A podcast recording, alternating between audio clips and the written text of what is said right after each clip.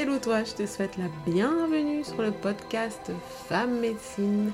Je suis Émilie JP, maman comblée de 5 jolies têtes brunes, chef d'entreprise et praticienne de bien-être depuis plus de 10 ans. J'ai pour ambition d'aider les femmes à réduire leur charge mentale, à développer leur confiance en elles, mais surtout, surtout à s'aimer.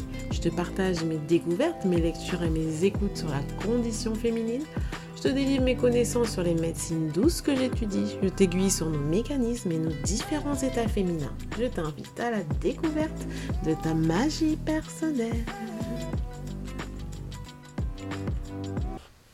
Trop contente de te retrouver après une petite pause due à un problème technique au niveau de mes enregistrements de podcast il était temps, me voici de retour pour continuer à vous parler des bienfaits de la lithothérapie sur nos corps, nos esprits, mais aussi de toutes les médecines douces que j'étudie en me documentant et en me formant également pour pouvoir vous délivrer à vous et à mes patientes et des manières de prendre soin d'elles avec le plus de naturalité possible j'avais envie de te parler aujourd'hui de la célébration de lune. Tu en as sûrement entendu parler déjà. C'est un moment où nous, célébrons la pleine lune, un moment de gratitude et d'accomplissement. Il y a généralement 12 pleines lunes par mois, mais certaines années, comme cette année, nous en avons 13. Je vais te présenter les différentes lunes mensuelles et t'expliquer en quoi consiste un rituel et quels sont les bienfaits qu'ils peuvent t'apporter. Je te souhaite une belle écoute. Déjà, comment se passe un rituel et qu'est-ce que c'est? Pour moi, un rituel, c'est un moment de méditation, d'introspection et de changement. En effet, chaque pleine lune qui passe marque le temps comme un calendrier civil. Je débute un rituel après avoir couché mes enfants, sauf bébé Ellie qui joue son rebelle et qui joue avec mes pendules.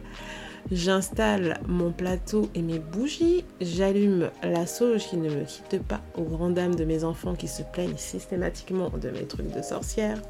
J'ouvre le cercle, pratique une méditation courte et clôture généralement par le tarot ou le pendule.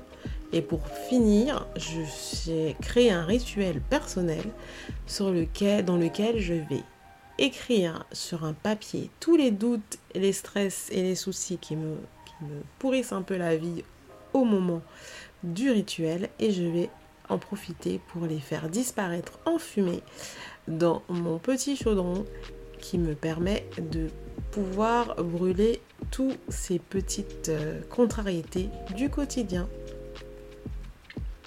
Ça, c'est vraiment euh, mon rituel de clôture.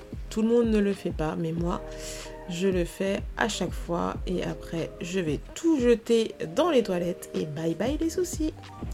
Alors maintenant, je vais te parler des 12 lunes qui, qui chacune ont une signification et un rôle dans le cycle du temps. La lune de janvier est celle du loup. Elle invite euh, à de nouveaux projets et et a effectué un rituel de protection. La lune de février, quant à elle, c'est celle de la mort ou de la tempête. Elle symbolise le renouveau et elle t'incite à effectuer un rituel de purification et de libérer le négatif dans ta vie. La lune de Mars, elle, est la lune de verre ou la lune chaste. Elle symbolise le succès et l'espoir.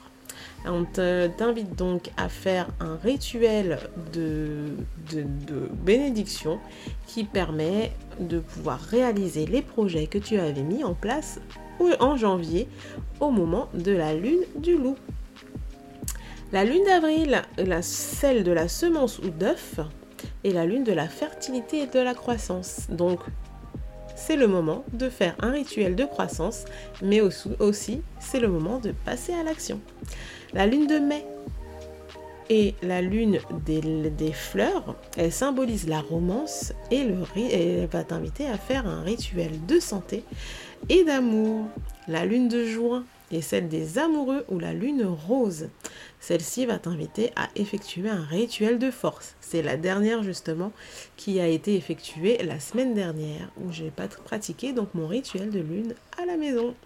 La lune de juillet et celle de la lune des prés ou des bénédictions. C'est la lune du renouveau et du succès. Elle t'invite donc à faire un rituel de prospérité. La lune du mois d'août est la lune des herbes ou d'orge. C'est le moment de l'abondance des cultures, donc on est au moment où on va pouvoir faire un rituel d'abondance. La lune de septembre ou la lune des moissons est celui et celle aussi des chasseurs. Beaucoup de choses hein, pour le mois de septembre. Donc c'est une lune de protection et elle va te permettre de créer un rituel de protection, de prospérité et d'abondance également. Mais c'est aussi une, une lune d'équilibre. La lune d'octobre, la lune de sang ou des feuilles. Alors celle-ci, c'est une lune qui va plutôt avoir accès sur la spiritualité, et la spiritualité pardon. Et donc elle va t'inviter à avoir à créer un rituel d'introspection et de divination. La lune de novembre, quant à elle, la lune de neige ou de deuil, symbolise les liens, familiaux et elle va t'inviter à créer un rituel d'ancrage.